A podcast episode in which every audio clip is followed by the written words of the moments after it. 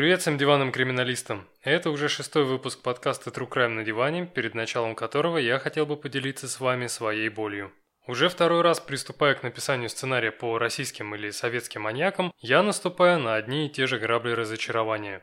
Думаю, все прекрасно знают такие передачи, как «Криминальная Россия» или «Следствие вели с Леонидом Коневским», которые рассказывают настоящие детективные истории о российском криминальном мире. Громкие дела, познавательные отступления, Шерлок Холмская работа следователя и поразительная детализация событий. Смотришь на это все и восхищаешься. Какие же они молодцы. Но вот стоит только сверить все эти кейсы с новостными заметками, то видишь ряд серьезных несостыковок. Первым русским маньяком на нашем диване должен был стать Сергей Щербаков из Ленинск-Кузнецкого. Меня зацепила эта история тем, что события разворачивались в моей родной Кемеровской области. И так как в сети информации об этом маньяке было очень мало, то я начал писать сценарий по документалке Коневского и параллельно общался с родственниками жертв. Но в процессе работы оказалось, что в НТВшном трукрайме правды не так уж и много. Тогда я решил, что чисто из принципа должен рассказать реальную картину того, что происходило в маленьком шахтерском городке. И буквально на следующий день мною были отправлены запросы в прокуратуру, Следственный комитет и облсуд Кемеровской области –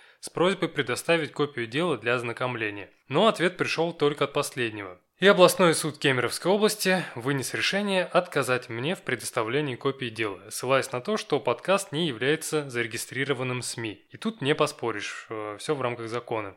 В качестве второго российского маньяка для шестого эпизода подкаста я выбрал Владимира Кузьмина из Москвы. По мнению криминальной России, он был человеком, который убивал подростков ради секса. Но оказалось, что эта информация за пару минут опровергается двумя статьями из газеты «Коммерсант». Подростков он убивал для того, чтобы узнать, где они живут и что из-за квартиры можно украсть.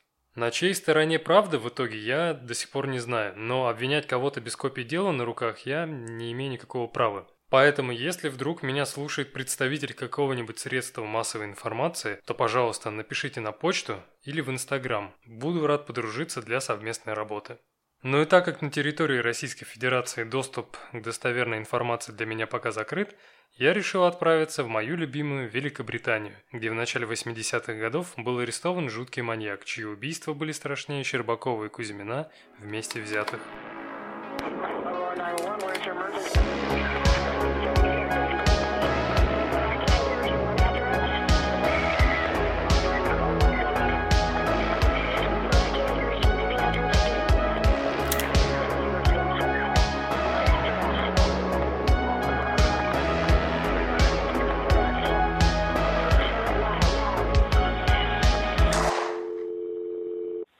Наверное, самым подозрительным в Деннисе Эндрю Нильсоне было то, что он выглядел совершенно обычным и нормальным. Такого человека можно было встретить где угодно – на почте, автобусной остановке, в офисе или пабе. Он жил в пригороде Лондона, работал на госслужбе, гулял со своей собакой по кличке Блип, читал книги и заводил новые знакомства. Даже глядя на него в первый день судебного разбирательства в лондонском криминальном суде номер один Олд Бейли, сложно было подумать, что этот человек смог совершить все эти преступления. Он был одет в стильный для тех лет пиджак, брюки, выглаженную рубашку, галстук и большие очки в металлической оправе. Но несмотря на то, что Нильсон мог легко затеряться в толпе, его главное отличие от других людей было в том, что он самый жуткий серийный маньяк Великобритании. На протяжении всего судебного процесса Дес внимательно слушал сторону обвинения и с удовольствием наблюдал за тем, как правда о его жестоких преступлениях вводила присяжных в ужас и шок. Бывший криминальный репортер Нил Дарбишер вспоминает. «За 10 лет работы в качестве криминального корреспондента в Evening Standard и Daily Telegraph я сталкивался со множеством убийц, которые находились от меня на расстоянии вытянутой руки.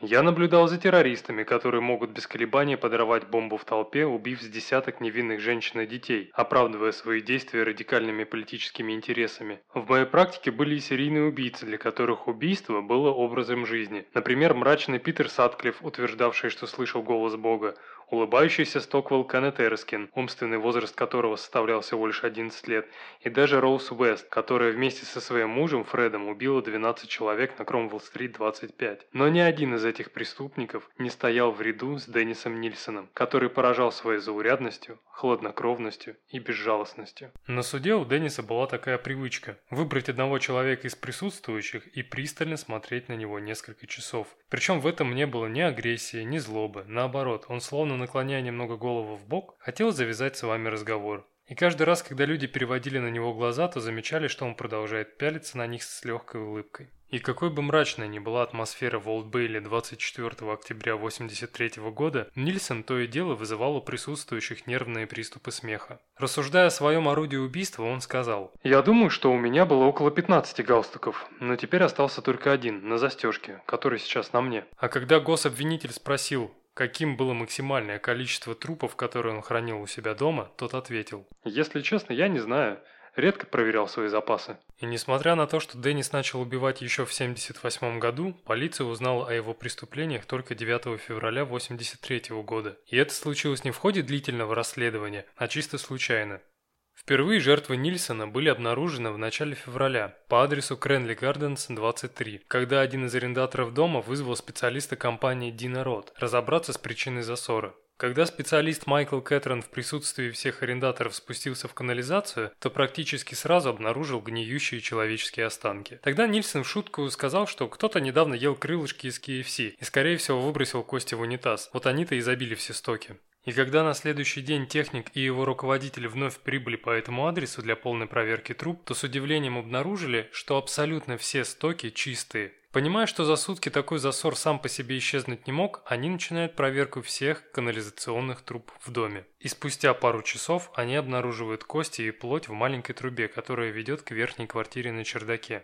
Прибывший на место предполагаемого преступления старший детектив-инспектор Питер Джей внимательно изучает находку Майкла Кэтрона и убеждается, что с высокой долей вероятности эти кости принадлежат человеку. Пробыв на Кренли Гарденс до самого вечера, инспектор дожидается арендатора той самой квартиры когда тот вернется с работы. Примерно около семи вечера к дому подошел симпатичный мужчина лет 30 и сказал, что его зовут Дес, и что он снимает жилье на чердаке. Тогда полицейский предложил ему подняться наверх и поговорить в теплой приватной обстановке. Но стоило хозяину квартиры открыть дверь и запустить внутрь полицейских, в нос ударил невыносимый запах разлагающихся трупов и дешевых ароматизаторов. Первое, что спросил Питер Джей у Денниса, переступив порог квартиры, где находятся остальные части тела. На что тот спокойно ответил, они в шкафу. Заглянув в черные пластиковые мешки, лежавшие в том самом шкафу, детективы обнаруживают две отрубленные головы и другие крупные части тела. По дороге в полицейский участок один из детективов спрашивает Нильсона, сколько там тел, одно или два, на что тот, немного подумав, с прежним спокойствием заявляет. Вообще их должно быть 15 или 16, всех уже не вспомню. Но именно в этой квартире их только трое. Спустя несколько часов после задержания в ходе допроса он поинтересовался у полиции, удалось ли им обследовать всю квартиру как следует. Если нет, то пусть криминалисты обязательно заглянут в тумбочку в ванной комнате и чайные ящики на кухне. Там должны быть останки всех троих. А вот останки остальных 12 человек захоронены в саду его старой квартиры на Мелроуз-авеню. Когда детективы поинтересовались, насколько давно он убил этих троих, то Десс ответил, что последнее убийство было совершено пару недель назад, а двое других – около года назад. Это значило лишь одно. Все это время расчлененные тела лежали в его квартире и разлагались. Также Деннис рассказал, что когда жил на Мелроуз-авеню, то специально напивался в стельку, стелил на кухонном полу огромные пластиковые мешки и начинал разделывать трупы.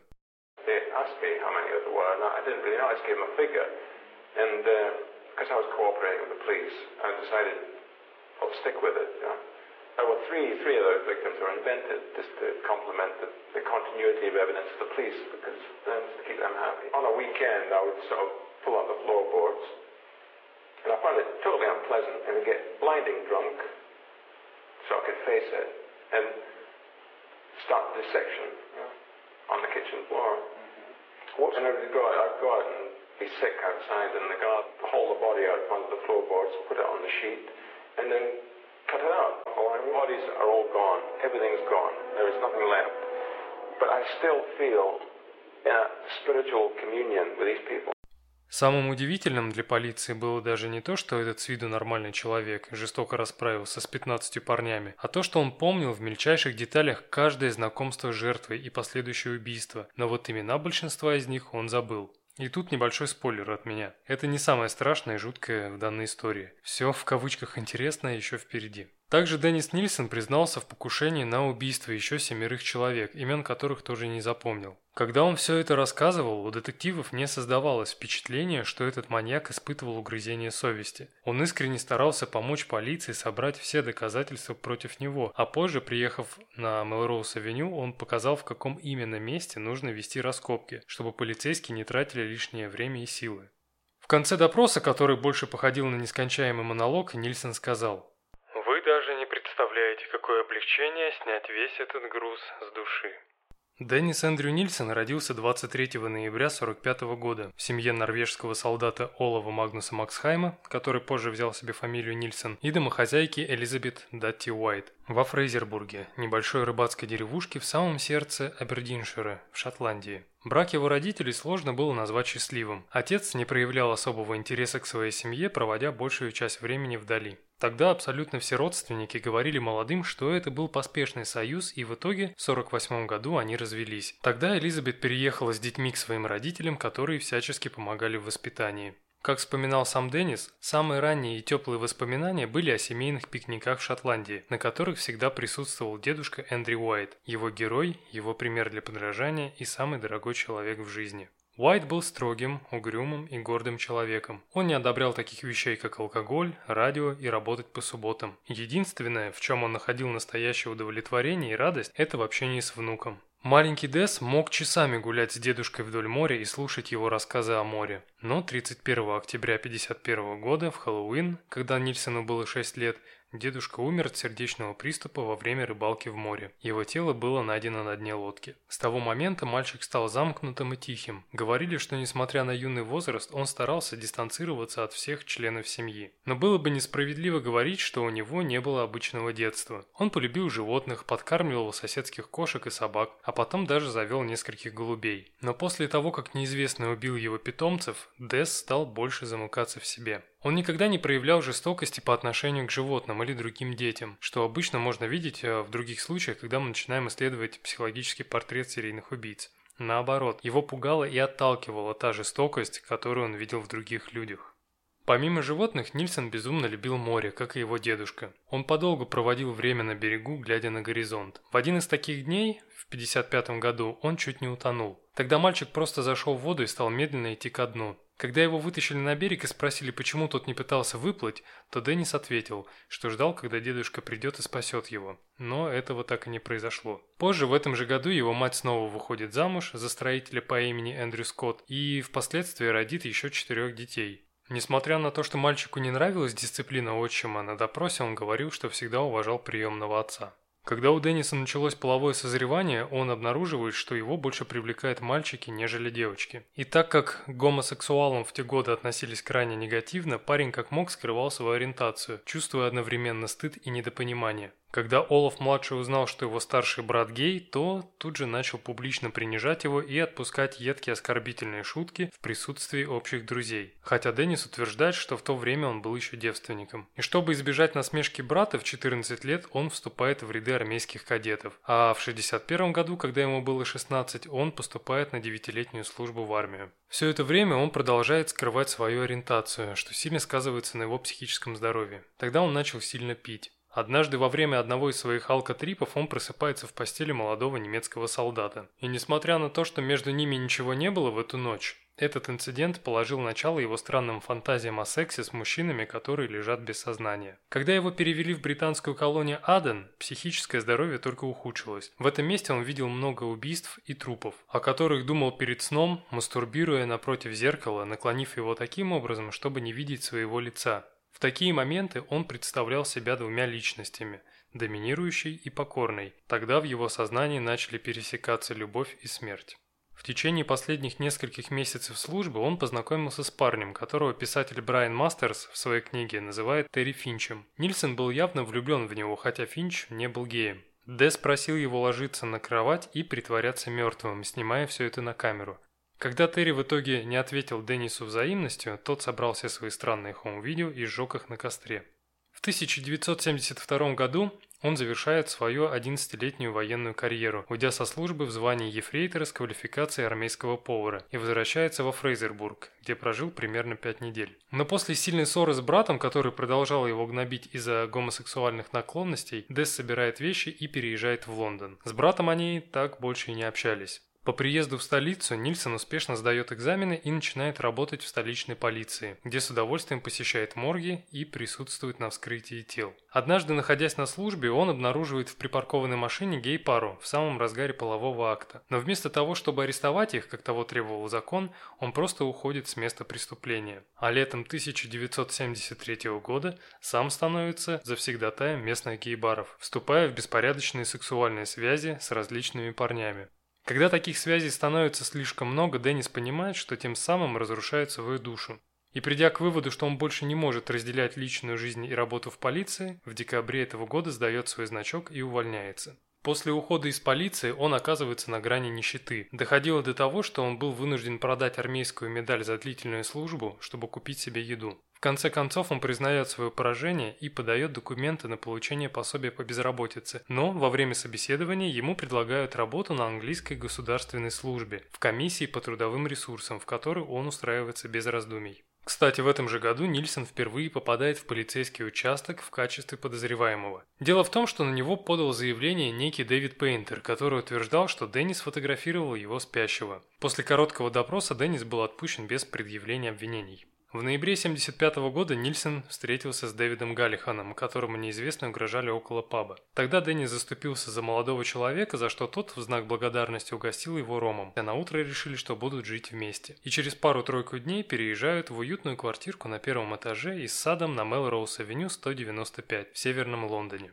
А, кстати, в инстаграме подкаста можно посмотреть отрывок видео, которое снимал Дэвид. Ну а если кому-то интересна полная версия записи, то напишите, пожалуйста, в комментариях, и я опубликую ее в телеграм-канале. Просто пока не понимаю, нужен ли подкасту телеграм или нет. Но вернемся к истории. Фредерик Бекбедер писал, что любовь живет всего лишь три года, но у Денниса и Дэвида она продлилась только два. Со временем интерес Дэвида к своему молодому человеку стал пропадать, и оба начали приводить домой других мужчин. Когда Галлихан съехал, то Нильсон попытался заполнить пустоту работой, посещением лондонских э, гей-баров, но чаще всего он оставался один дома и находил утешение в бутылке рома. Позже на допросе он часто будет говорить полицейским, что одиночество – это долгая и невыносимая боль. И когда в его голове окончательно сформировалась идея о том, что все, кого он любит, уходят, Деннис решил любыми способами этого больше не допускать. Спустя 18 месяцев после расставания с Дэвидом он убивает свою первую жертву.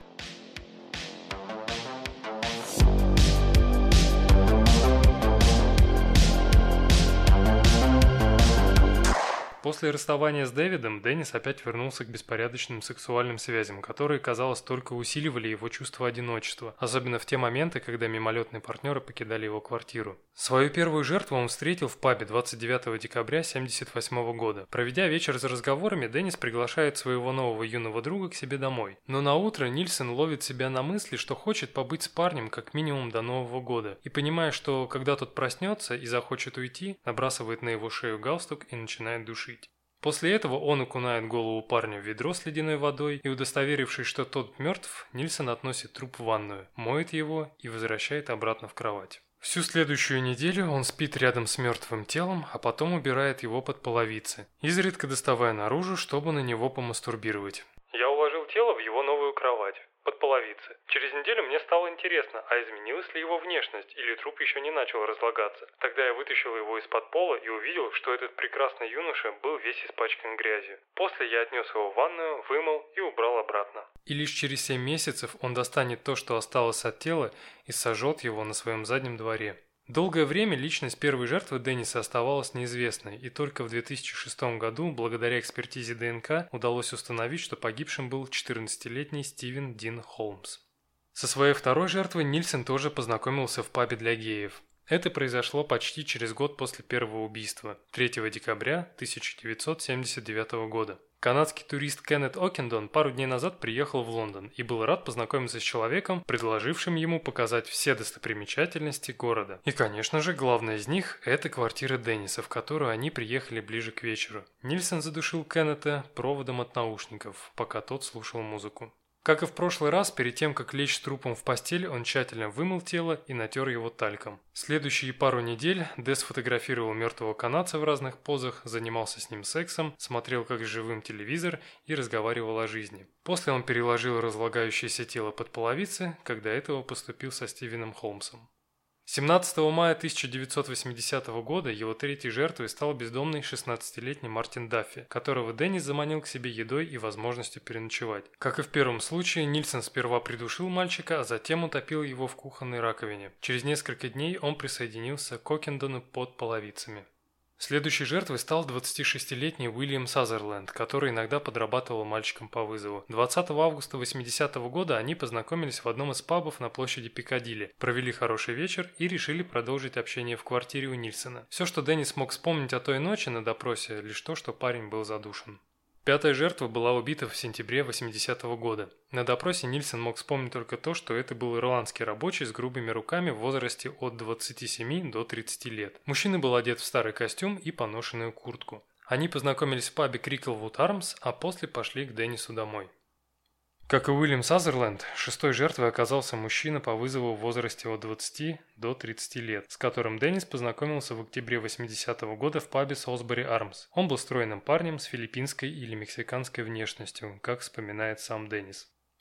Седьмая жертва погибла в ноябре 80-го года, которую Нильсон увидел на Чаринг Кросс Роуд. Им оказался 20-летний бродяга, согласившийся провести пару ночей в доме маньяка. Сам Деннис говорит, что жизнь этого парня была невыносимой, поэтому убить его было так же легко, как отобрать конфетку у ребенка. Последней жертвой убитой в 80-м году был длинноволосый хиппи в возрасте от 25 до 30 лет, с которым Деннис познакомился одним декабрьским вечером в Эстенде после закрытия пабов. Как и в предыдущих случаях, его тело долгое время лежало под половицами. Спустя несколько месяцев Нильсон достал его, расчленил и убрал обратно, и только через год сжег останки на своем заднем дворе. Имя девятой жертвы Нильсон тоже не помнил, но зато рассказал на допросе, что это был 18-летний голубоглазый шотландец в зеленом спортивном костюме, с которым он познакомился в пабе Golden Lion в Сохо в начале января 81 года. Парень согласился сыграть с Деннисом в игру «Кто кого перепьет» у него дома – и, судя по всему, проиграл.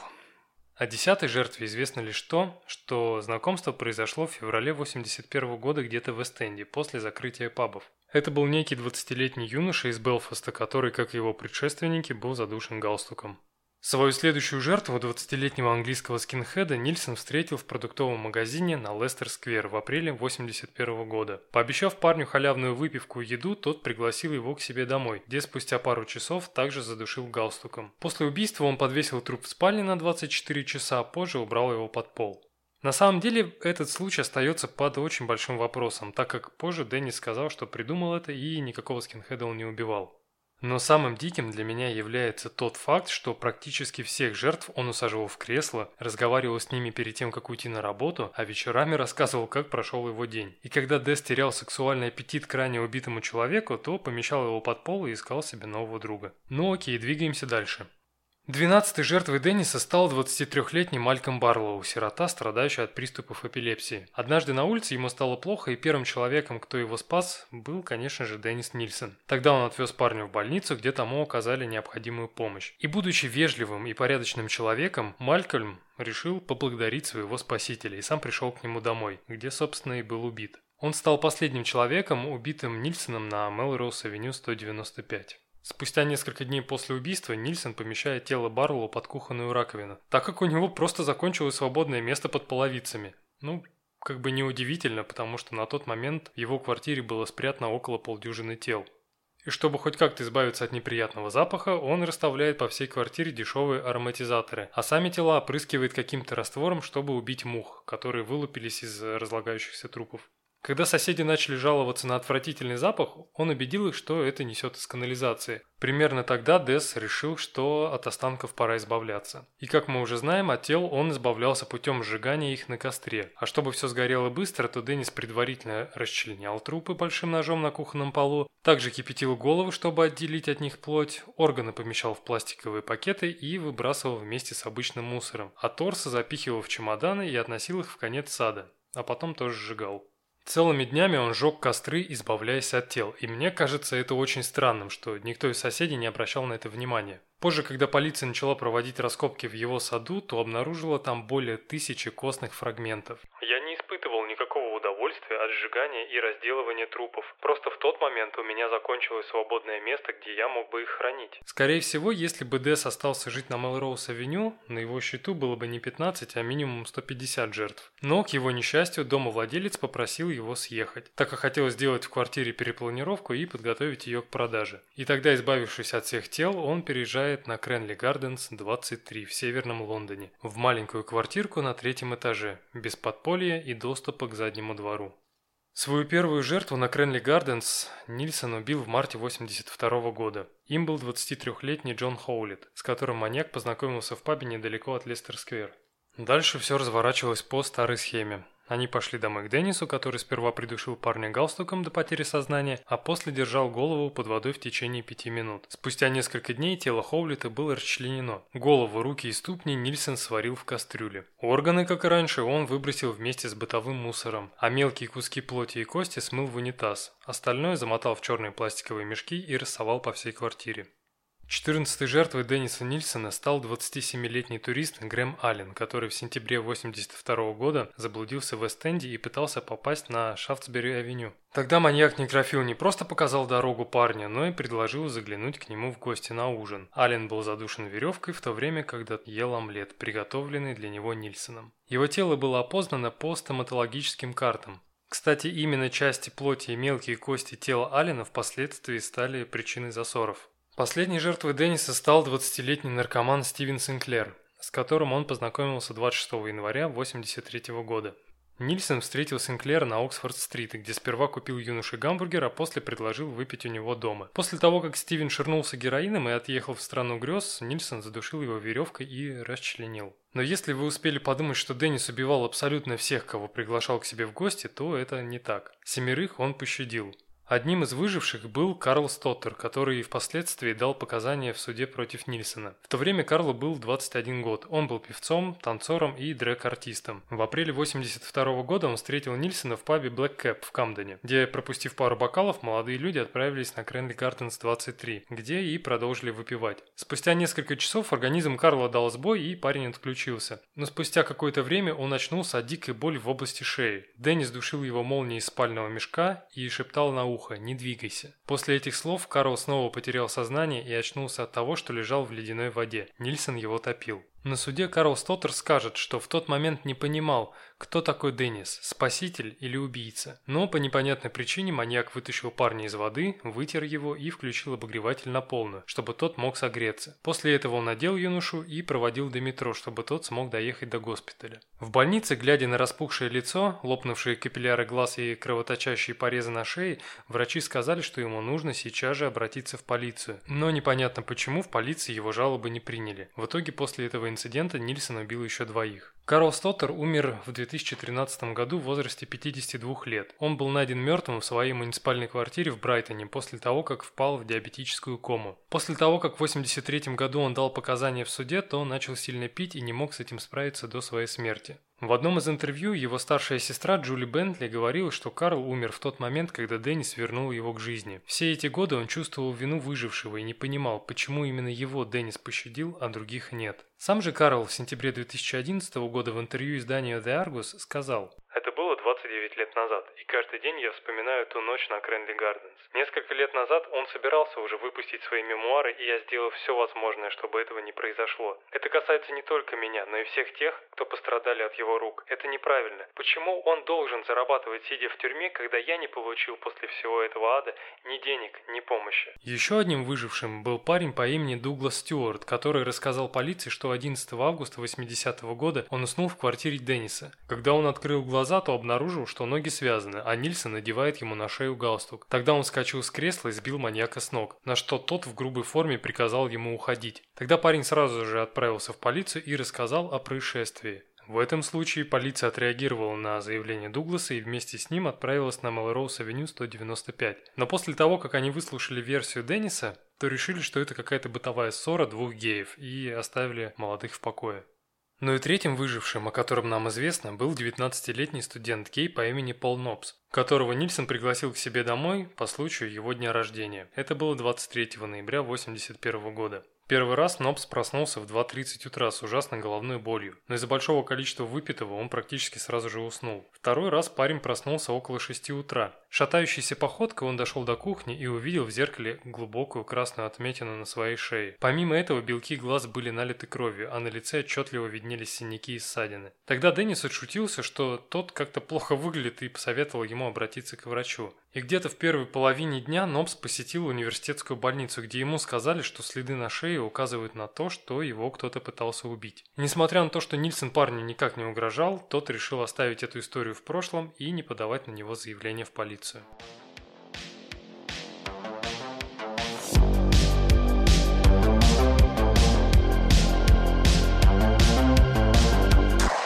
Пожалуй, самое интересное и необычное в этой истории то, что здесь нет ни погонь, ни окровавленных трупов, которые больной маньяк оставляет на видном месте, ни длительных месяцев вычисления преступника. Просто в один момент на голову полиции свалилась новость, что в их руках находится один из самых жутких серийных убийц Великобритании, о котором они даже не подозревали, ровно как и обо всех его жертвах. Как я говорил раньше, если бы Деннис Нильсон остался на Мелроуз-авеню, где было относительно легко избавляться от останков его мимолетных любовников, он, несомненно, бы убил больше. Во время своего ареста он сказал полиции, что это только их вина. Если бы те работали лучше, то его поймали бы раньше.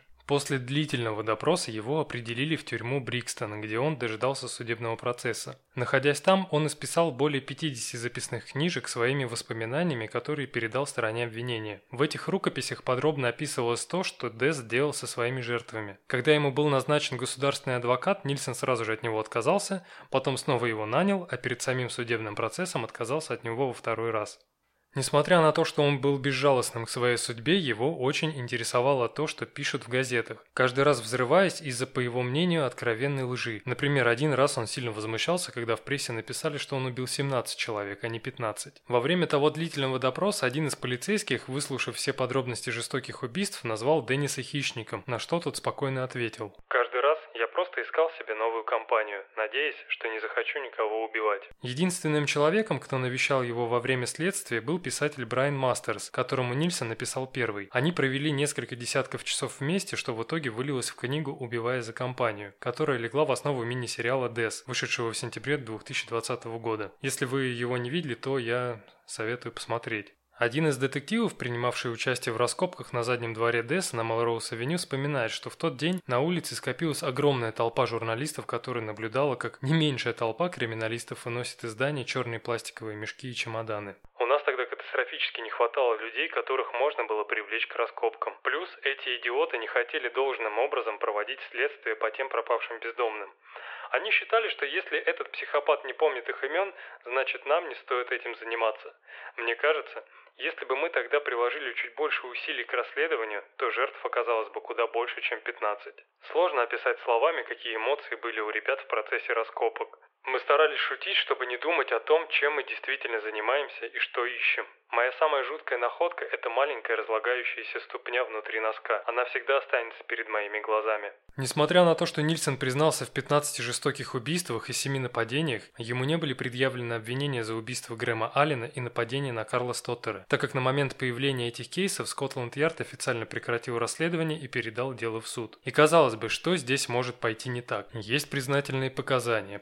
Последнее тело идентифицировано со стопроцентной точностью. На заднем дворе найдены фрагменты костей других жертв. Но 24 октября 1983 года Десс решил немного поиграть со стороной обвинения и на первом же заседании заявляет, что отказывается признавать себя виновным, ссылаясь на свою невменяемость. Мне кажется, тем самым Десс решил отдать свою судьбу в руки присяжных, которые должны были решить, кто он – психически нездоровый человек или жестокий убийца. В первом случае его ждали бы только 10 лет в лечебнице и освобождение, а во втором – пожизненное лишение свободы. Сторона обвинения предоставила присяжным выдержки из рукописи Денниса, которую он писал для детективов, расшифровку допроса, на зачитывание которой ушло более 4 часов, а также на показания трех потерпевших – Пола Нопса, Дугласа Стюарта и Карла Стоттера, которым удалось выжить. Несмотря на все попытки защиты опровергнуть показания этих свидетелей путем предоставления доказательств об их сексуальных контактах с подозреваемым, их душераздирающие рассказы нанесли серьезный урон по линии защиты. А вот сам Нильсон постоянно указывал на неточности в показаниях парней. Например, он уточнил, что после того, как Стюарт вернулся с полицией, Деннис опять пригласил его выпить, и тот согласился. В итоге стороне обвинения удалось заставить признаться парня в том, что в его истории было много неточностей, которые он делал умышленно, чтобы подороже продать эту трагическую историю средством массовой информации. Нобс признался в сексуальном контакте с Нильсоном и сказал, что в течение всего вечера он вел себя довольно дружелюбно. Карл Стоттер, застенчивый и весьма напуганный происходящим в суде, также сказал, что Нильсон был внимателен и добр к нему, когда включил обогреватель и помог согреться.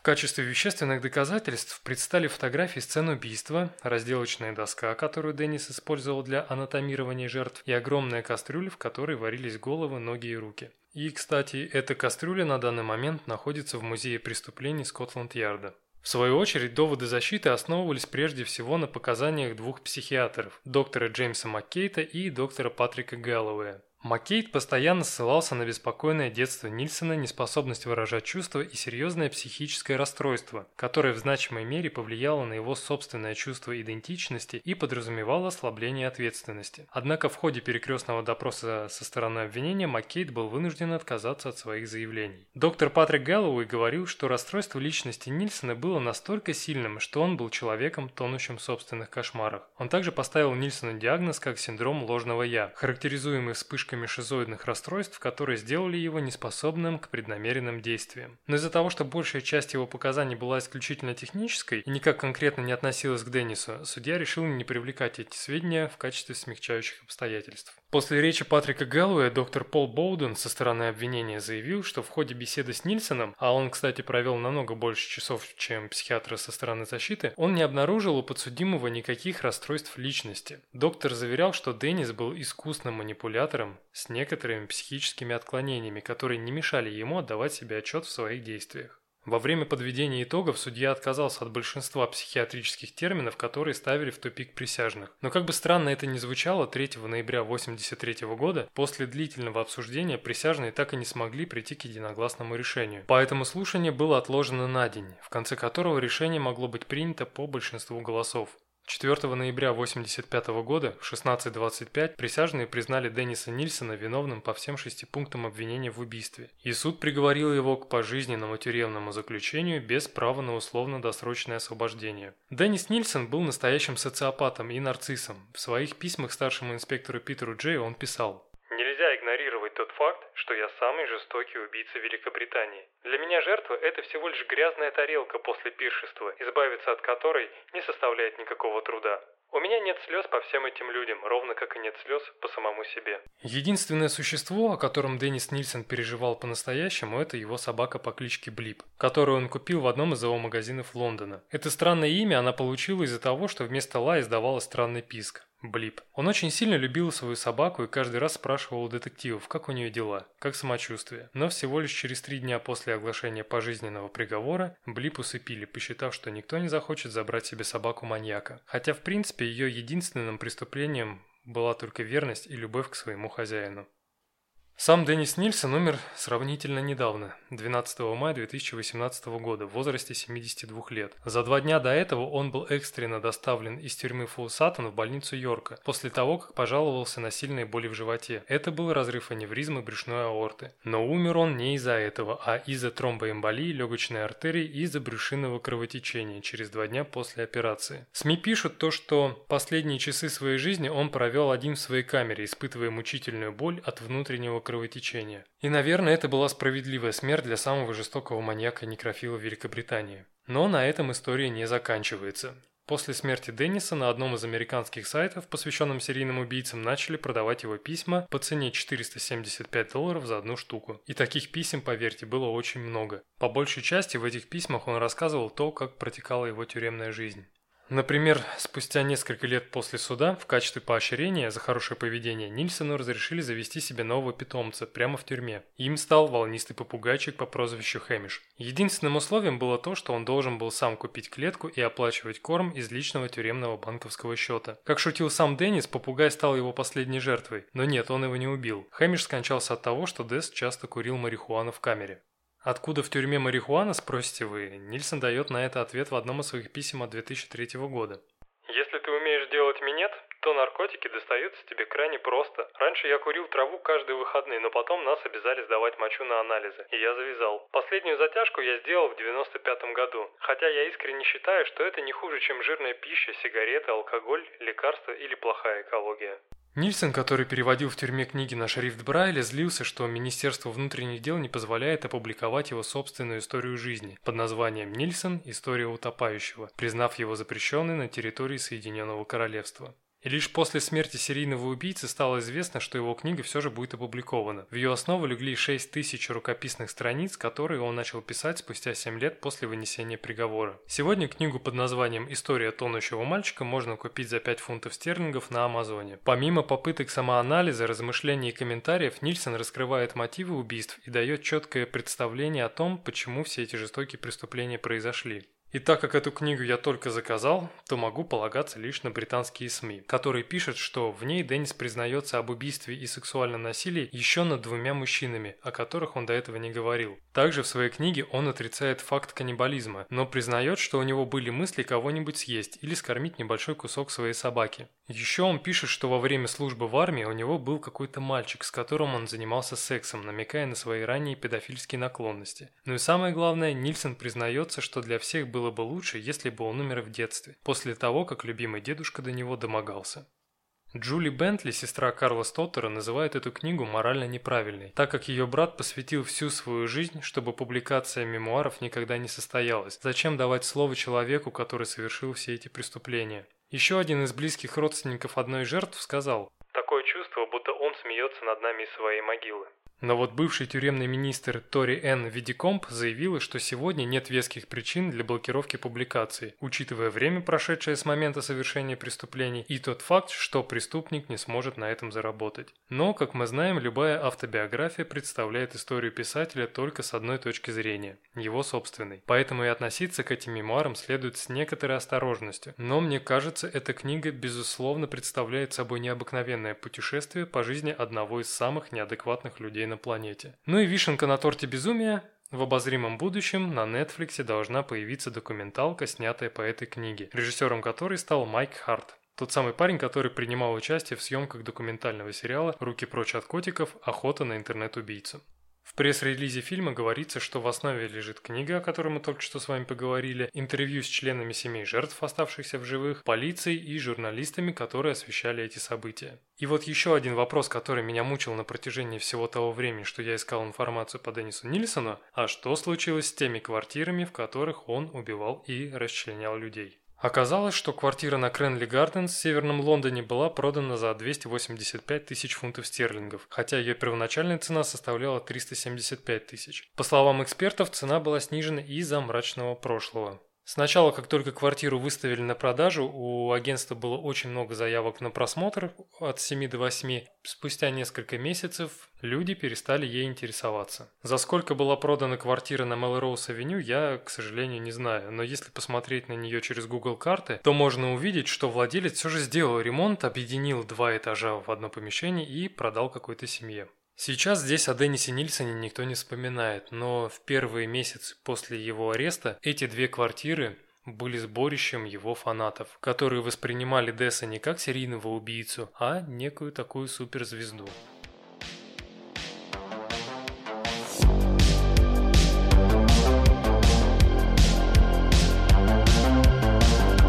Последнее, о чем бы мне хотелось поговорить, это о сериале «Дес», который был снят по книге биографа Нильсона Брайана Мастерса. Первые кадры вкратце рассказывают о тех сложных временах, когда страна задыхалась от безработицы и растущего количества бездомных, которые массово перебирались в Лондон в надежде найти там возможность улучшить свое материальное положение. Тогда районы Сохо и Вест-Энд были заполнены алкоголиками, наркоманами, проститутками и людьми без определенного места жительства. Именно в этой преисподней Деннис Эндрю Нильсон начинает выслеживать свои жертвы. После этих кадров и зная уже всю биографию Десса, я был уверен, что все три серии будут демонстрировать, как и что он делал. Но спасибо сценаристам и режиссерам, что решили поступить иначе. Вместо жести и чернухи ITV сместил акцент серийного убийцы на полицию, отвечающую за расследование, и на Брайана Мастерса. Основная идея сериала в том, что он не пытается поставить Нильсона на пьедестал или во всех красках показать нам сцены насилия, некрофилии и убийств. Главной фигурой здесь представлен не Деннис Нильсон, а детектив Питер Джей, который со своей командой пытается идентифицировать всех жертв маньяка, находясь под сильным давлением со стороны начальства и всей страны. Помимо этого, пусть и немного, но очень показательно, нам говорят о том, как в начале 80-х годов относились к гомосексуалам и насколько сложно им приходилось жить в этом обществе. По моему мнению, этот сериал просто обязателен к просмотру. Но вы ни за что не угадаете, какой была реакция британцев на эту трехсерийную драму. Их возмутило то, что почти все персонажи слишком много курят на камеру. С одной стороны, это может показаться забавным, но вот с другой мы видим, как открывается более серьезная проблема. На протяжении трех часов мы наблюдаем за тем, как разворачивается история человека, который охотился на самых уязвимых людей Лондона. Геев, героиновых наркоманов, бездомных, и с каким хладнокровием полиция выстраивает обвинения, а присяжные сталкиваются с ужасающей реальностью. Но в итоге мы делаем вывод, что курящие люди в телевизоре – это плохо. В одном из прошлых эпизодов я уже поднимал вопрос о том, почему нам так нравится True Crime, но тогда я не разглядел самого главного. Наша одержимость пощекотать нервы и залезть в голову очередному серийному убийце приводит к тому, что граница между реальностью и увлекательным шоу стирается.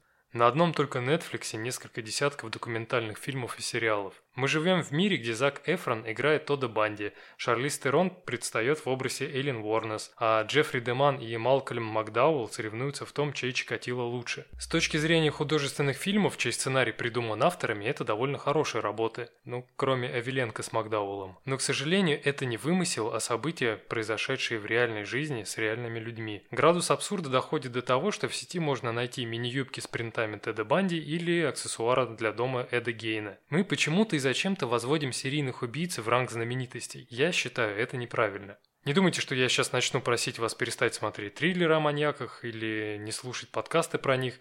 Мне кажется, это будет лицемерием. Просто каждый раз, когда вы будете погружаться в очередную true crime историю, помните, что все это происходило с реальными людьми.